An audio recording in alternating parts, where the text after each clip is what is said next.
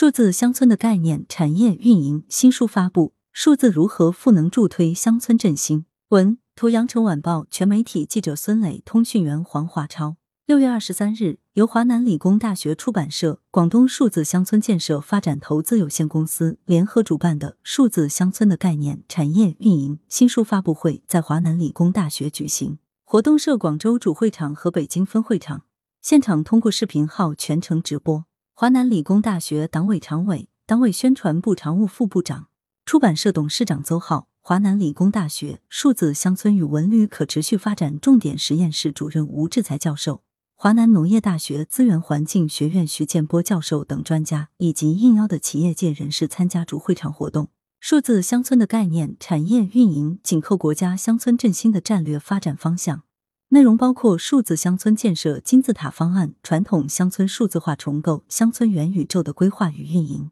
介绍了数字乡村建设中关于架构和投资模式等重要议题的落地经验，具有原创性、开拓性和实用性。数字乡村是乡村振兴的重要发展方向。该书的出版，在全国大力推进乡村振兴战略之际，显得恰逢其时，具有较强的现实意义。邹浩表示，近年来，华南理工大学出版社将脱贫攻坚和乡村振兴作为重点关注的出版方向之一。在数字乡村出版方面，先后推出基于大数据的《中国古村落文化保护与传承云技术处理平台建设》等诸多重点书籍。该书作者李开明先生认为，乡村振兴一定可以有良好的造血功能和可持续发展模式，